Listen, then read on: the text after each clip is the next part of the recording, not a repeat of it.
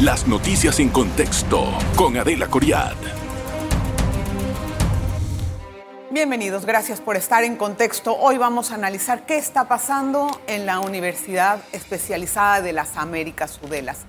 Hay una disputa por la rectoría y hubo unas elecciones que no reconoce el rector actual, Juan Bosco Bernal, y eh, la ganadora, la que se siente que tiene ya la potestad para ocupar la silla en la rectoría, Yana Rueda, está reclamando su ingreso a la universidad y afirma que el periodo del señor Juan Bosco está vencido, venció el 31 de diciembre. Así es que esta es una situación que tiene en conflicto a los administrativos, a los eh, profesores y a los estudiantes dentro de las UDELAS. Vamos a conocer qué está pasando directamente en este lugar, en este recinto de estudio, que es una lástima que se estén peleando por eso, realmente da una pésima imagen. Gracias, don Juan Bosco Bernal, bienvenido. Muchas gracias, Adelita, por esta oportunidad. Gracias. Lo que está ocurriendo en UDELAS, efectivamente, es una disputa que no queríamos porque yo no soy candidato. Yo anuncié esto con mucha antelación. No soy candidato a la rectoría. Pero ahorita mismo usted está ocupando la rectoría. Yo estoy ocupando la rectoría hasta que celebremos nuevas elecciones, de modo tal de que hagamos elecciones con la presencia de estudiantes y docentes. Eso significaría que haríamos las elecciones en el mes de abril. Tendríamos todo este periodo para preparar las nuevas elecciones. Vamos a entrar desde el principio. ¿Por qué se hicieron unas elecciones que no reconoce supuestamente la, la Porque fueron elecciones fraudulentas desde el principio. Todo el proceso fue viciado. Te puedo poner algunos ejemplos. En primer lugar, un padrón electoral que no fue actualizado. En segundo lugar, el, el Consejo Electoral, que es el organismo responsable de organizar las elecciones, está constituido por cinco personas. Bueno, las decisiones fundamentales las tomaban dos personas nada más, el presidente y la secretaria de esa, del CELU. Las otras dos personas no participaban, no les permitían participar y el estudiante, eh, un estudiante que no fue electo para ese cargo. Los demás cargos fueron por elección. Este estudiante no fue electo. ¿Cómo entró ahí entonces? Bueno, entró porque la candidata en su momento quería tener a ese estudiante y de alguna manera la norma señalaba que debería haber un estudiante dentro del Consejo Electoral. La candidata es la licenciada Yana Rueda, también es. profesora. Así es. Pero a ver, desde un principio, si el origen no sale como debe de ser, no se debe de permitir ni siquiera una elección. Entonces, eh, si las partes no están de acuerdo, me imagino yo, o los estatutos de la universidad, que son los que deben de regir el futuro y los lineamientos de las elecciones, tienen que tener una, una hoja de ruta. ¿Por qué no se siguió esa hoja de ruta? ¿O es que tal vez sí estaba? Estaba la hoja de ruta de cómo se hacen unas elecciones transparentes y correcta. ¿Tenía fecha esa hoja de ruta? Esa hoja de ruta, la fecha se la pusieron ellos. ¿Pero quién avaló la fecha? Esa fecha se la estableció la programación, lo que fue la convocatoria, la programación y toda, toda la información sobre las elecciones la manejó el Consejo Electoral. ¿Y usted no se daba cuenta de eso? No nos informaban. Pero no Nunca se daba tuvimos cuenta de nada. No nos informaban. Yo me enteraba por otras personas, pero ellos no mandaban la información a la rectoría, porque ellos asumieron que eran independientes, autónomos para manejar los asuntos electorales. Pero usted es el rector. Ah, yo soy el rector, eso mismo les dije yo. Por eso hicimos un Consejo Superior Universitario que decidió suspender las elecciones. Las elecciones estaban suspendidas estaban suspendidas por dos razones. Una razón externa, recuerdas el movimiento minero que concentraba mucha gente en las calles y que impedía el, el, tránsito. el tránsito de los electores hacia sus recintos electorales. En segundo lugar, porque había una serie de irregularidades, como esta que te menciono. Por ejemplo, los siete miembros, los 14 estudiantes, miembros del el Consejo del claustro, porque este es un modelo nuevo. Es un modelo de elección. Cada parte tiene una representación. Así es, es un modelo nuevo llamado claustro, que es un modelo que hemos diseñado especialmente para estas elecciones. Esas personas no fueron electas y la norma decía que todos los sectores, todas las personas que componían el claustro tenían que ser electas. docentes, docentes administrativos y estudiantes. Pero los 14 estudiantes de los 58 que integran ese claustro no fueron electos. ¿Cómo llegaron ahí? Bueno, llegaron allí por una designación del estudiante que forma parte del CELU. ¿Y por qué el resto de los estudiantes no, no protestó para ocupar su espacio? Sí hay, hay manifestaciones, una diversidad de manifestaciones, pero las decisiones las tomaba, todas las decisiones las tomaba el propio Consejo Electoral. No entiendo algo, señor rector. ¿Usted hasta dónde tiene facultad de intervenir en algo? Porque eh, siendo el rector no veo como que tuvo un papel protagónico en poner en el orden en la universidad. Bueno, el problema es que ellos tomaron esa decisión. Hicieron elecciones fuera de la universidad. ellos no hicieron las elecciones en los recintos universitarios, fuera de la universidad, con alquileres cuyos recursos provenían de otras fuentes, clandestinas completamente. Y esto tiene mucho que ver también con un acto que se celebró de protestas en donde escogieron unos estudiantes para llevar unas pancartas y resulta que no eran estudiantes de Udelas, eran estudiantes pagados por una persona que trabaja en la ACP. Entonces, esas pancartas que decían o cuál era el reclamo? Cuestionamientos a la universidad, cuestionamientos al sistema y cuestionamientos al rector. vamos a hacer una pausa. Regresamos enseguida con estas explicaciones del actual rector Juan Bosco Bernal y cómo se va a salir de esta disyuntiva. En breve regresamos con En Contexto. Estamos de vuelta con En Contexto. Estamos tratando de aclarar la situación de la Universidad Udelas con respecto a la disputa que hay por la rectoría. Está con nosotros el actual rector que pues eh, le reclama la que supuestamente ganó la rectora electa, Yana Rueda, en unas elecciones que no reconoce la rectoría actual de la universidad. Es así, ¿verdad? Me explico bien. Eh, nada más para aclarar los puntos de confusión que hubo recientemente en la universidad. Ella llegó a tomar su puesto. Se le cerraron las puertas y no la dejaron entrar. Y luego dicen que los encerraron a todos adentro de la universidad y sin aire y sin nada, ahí se guardan como por dos horas que lo acusan después de estar privando la libertad de ellos y de todos. De a raíz de eso se inicia una investigación en la fiscalía, una investigación penal, por supuesto, corrupción de la administración pública. ¿Qué tiene Adelita, ellos manifestaron anticipadamente que iban a tomarse la rectoría. Bueno, y la universidad lo que hizo fue prevenir y cerrar la universidad para evitar que personas, una persona que se autoproclamó rectora porque fueron elecciones fraudulentas, pudiese llegar con un ejército de personas y que pudieran crear problemas, conflictos y eventualmente generar violencia dentro de la propia...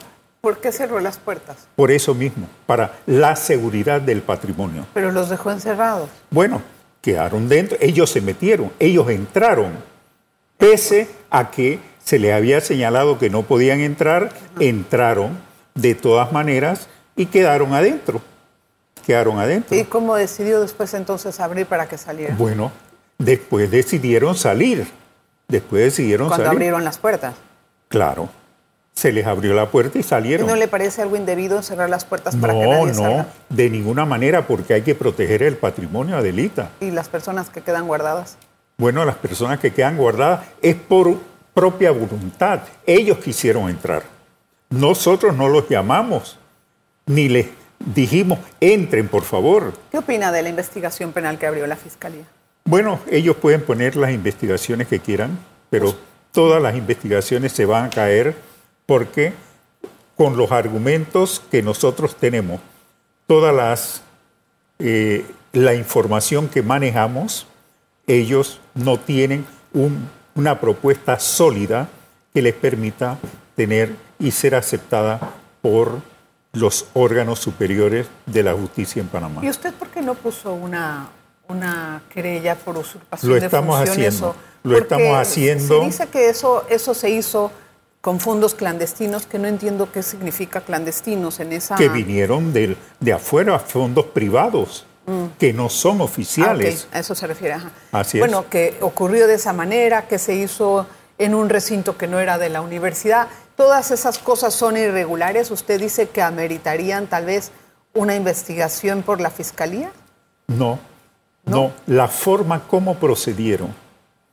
Le hemos puesto una serie de demandas en diferentes órganos de la justicia en Panamá, desde hasta la Corte Suprema de Justicia, la Sala Tercera, Ah. a los efectos de denunciar ese proceso irregular que dio como resultado una elección que es completamente irregular, ilegal y legítima. Entonces yo lo que no entiendo es, si era una elección con esa, con ese, con esa tinta, ¿no?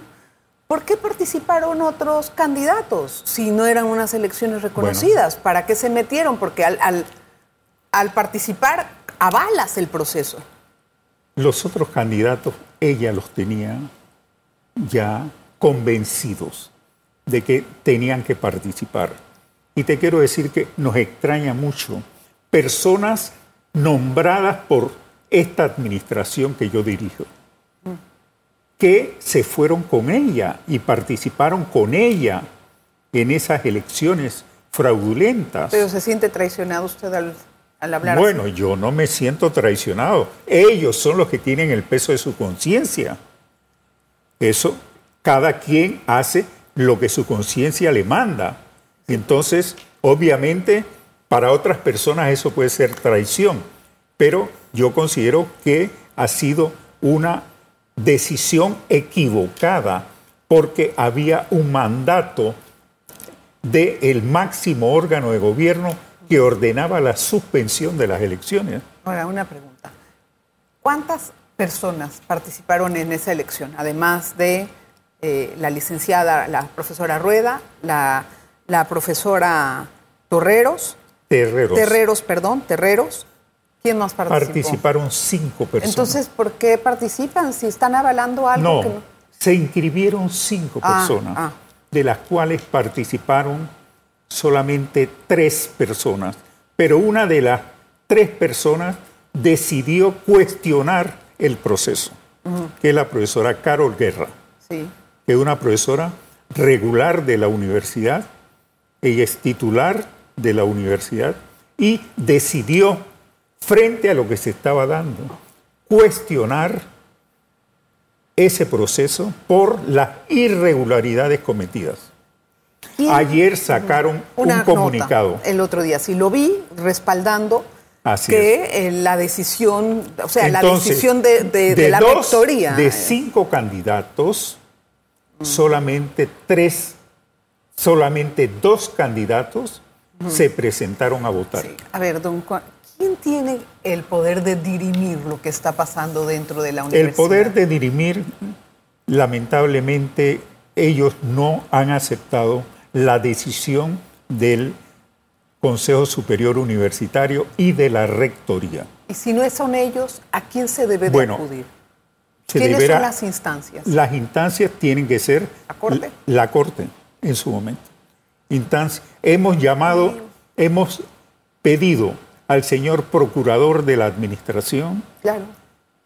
él es- es- nos escuchó, está completamente de acuerdo con lo que hemos expresado, Pero él no puede hacer una pero investigación. él no puede hacer, no puede tomar una decisión. ¿Y por qué no acuden a un consejo eh, universitario más eh, ampliado Bueno, que vamos pueda a precisamente, tratar de mediar? precisamente hemos conversado con la ministra de Educación y ella va a convocar a los rectores de las universidades públicas para que hagan una, un pronunciamiento sobre la situación y la necesidad de hacer nuevas elecciones que serían en el mes de abril. Esas nuevas elecciones tendrían en el claustro a las mismas personas. No, no Entonces. ¿cómo se van a No, escoger?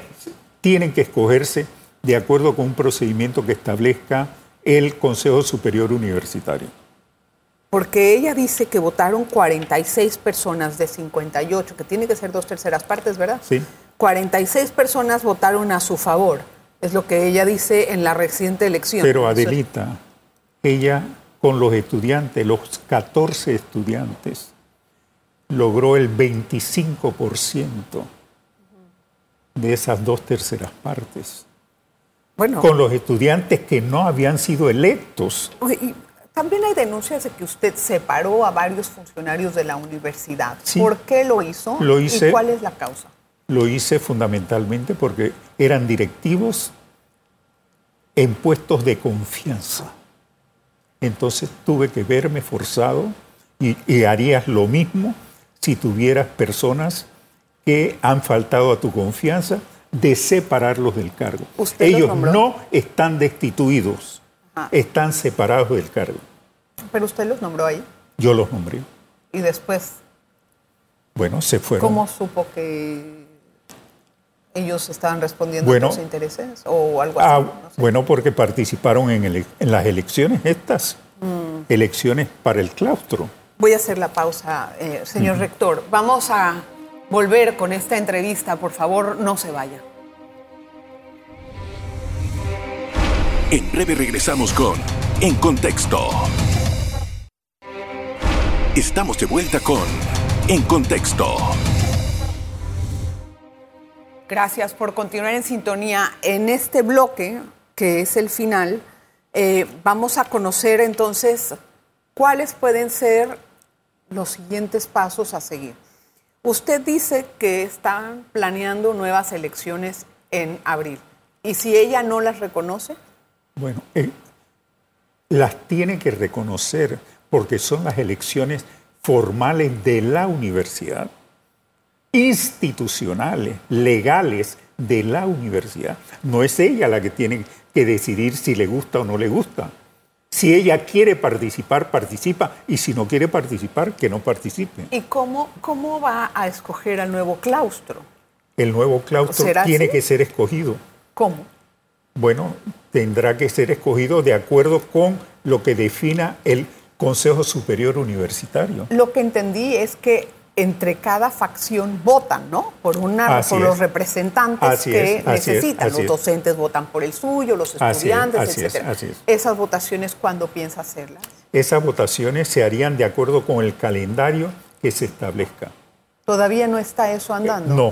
No, estamos preparándonos para llevar una propuesta al Consejo Superior Universitario. ¿Y el Consejo Superior Universitario va a quedar con los mismos integrantes? Va a quedar con los mismos integrantes.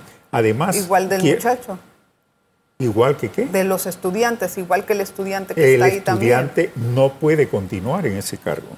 Tenemos que cambiar el Consejo Electoral Ah, Universitario. el electoral universitario. el Consejo Electoral tiene que ser cambiado. Y tiene que, el estudiante tiene que someterse a las reglas del juego Sí. del propio, Es que eh, del propio Consejo Superior. Entiendo.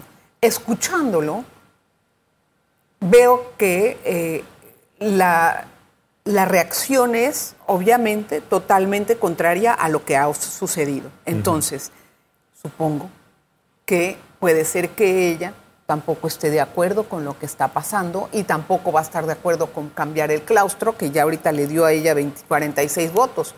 Ella va a decir, ¿por qué si ya yo gané? Yo, eso por qué ella yo no ha que ganado, ella se ha autoproclamado Está bien. rectora Sí, o sea, con una serie de irregularidades cometidas.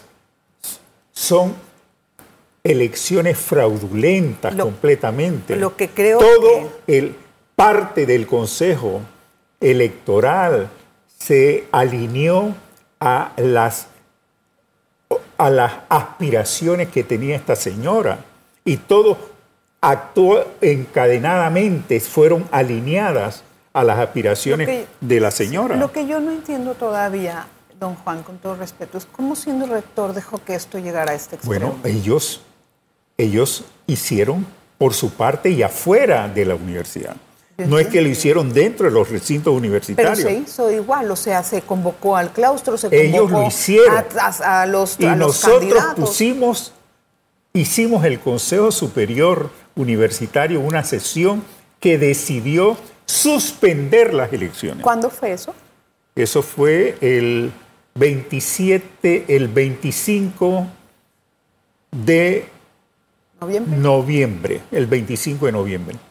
Pero aún porque- así se hicieron. Aún más sí se hicieron. Y el problema fundamental es el dinero que viene de fuera. Por ejemplo, imagínate la elección de un presidente que decidan hacerla por una empresa privada sin participación de el órgano electoral Sí. Y de observadores internacionales y otros observadores nacionales. Entonces me pregunto, ¿qué interés hay de esa empresa privada en influenciar en la rectoría de la Bueno, UDELAS? porque ¿Usted sabe cuál es la tiene- empresa? No, no tenemos la información, pero hay indicios ya, porque tenemos el nombre de una persona que le pagó a unos jóvenes para que hicieran circular unos carteles frente al edificio 808. Y fue financiado por una persona que ya pusimos la denuncia ante la ACP. ¿Y cuál es ¿Y cuál es el fin de todo esto realmente? Es decir, ¿qué hay detrás de toda Detrás esta de todo situación? esto es la ambición de la rectoría, la ambición también de los seguidores por los puestos principales de la universidad. O sea, que estamos entrando en otra faceta de la universidad. Así es, así es. Eh, nuevo- Lamentablemente, porque esto nos ha llevado mucho tiempo y la Sí. universidad tiene que seguir trabajando, tiene que mantenerse integrada, tiene que seguir realizando sus proyectos. Eh, don Juan, en la próxima elección van a participar nuevos integrantes o los mismos que estaban. Nuevos, ¿Nuevos integrantes, candidatos? Nuevos candidatos. Pero entonces ahí se están cambiando Está todas las abierto reglas. a nuevos candidatos. No sabemos si todos quiénes participarán. Eso no le puedo decir. ¿Y los que participaron quieren repetir? No sé, no sé. Algunos sí, otros eventualmente no. ¿No es mejor que un ente independiente haga una averiguación y pueda dirimir en una auditoría qué es lo que Eso puede es seguir? posible, eso es posible, eso es posible.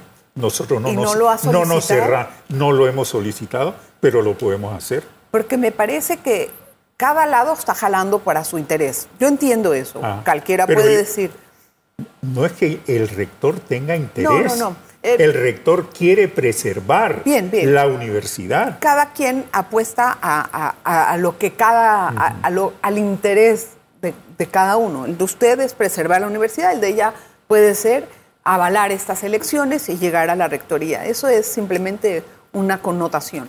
Pero si hay alguien intermedio que pueda poner las cosas en orden, creo que es más fácil llegar a un resultado Bueno, positivo. esperamos que los rectores de universidades oficiales nos ayuden en ese sentido. Porque un por eso- pronunciamiento Porque hemos pedido, a lo- yo digo pronunciamiento, pero ellos pueden pensar también en otras formas de actuar, Tal vez una investigación sería más fácil. eventualmente. Y estamos abiertos a todo, Sí, porque abiertos a todo. sí, eso sería bueno. no hay nada que pueda restringir algo que nos pueda ayudar a celebrar Sí. unas elecciones que sean elecciones debidamente legales que sean prístinas, que sean transparentes y que le sirvan a la universidad. Vamos a esperar a ver qué es lo que va a pasar. Mientras tanto, en equilibrio de información, tengo que decirle a la señora Yana Rueda si va a necesitar espacio de réplica, pues tengo que ofrecérselo en la misma forma que se lo estoy dando al señor Juan Bosco Bernal. Rector, gracias. Muchas Vamos, gracias. espero que por el bien del- de la universidad salga todo con, con buenos términos. Eso es lo que espero, de verdad. Gracias, Gracias. señor rector. Gracias a usted. Gracias. Bien. Gracias por estar con nosotros. Nos vemos la próxima.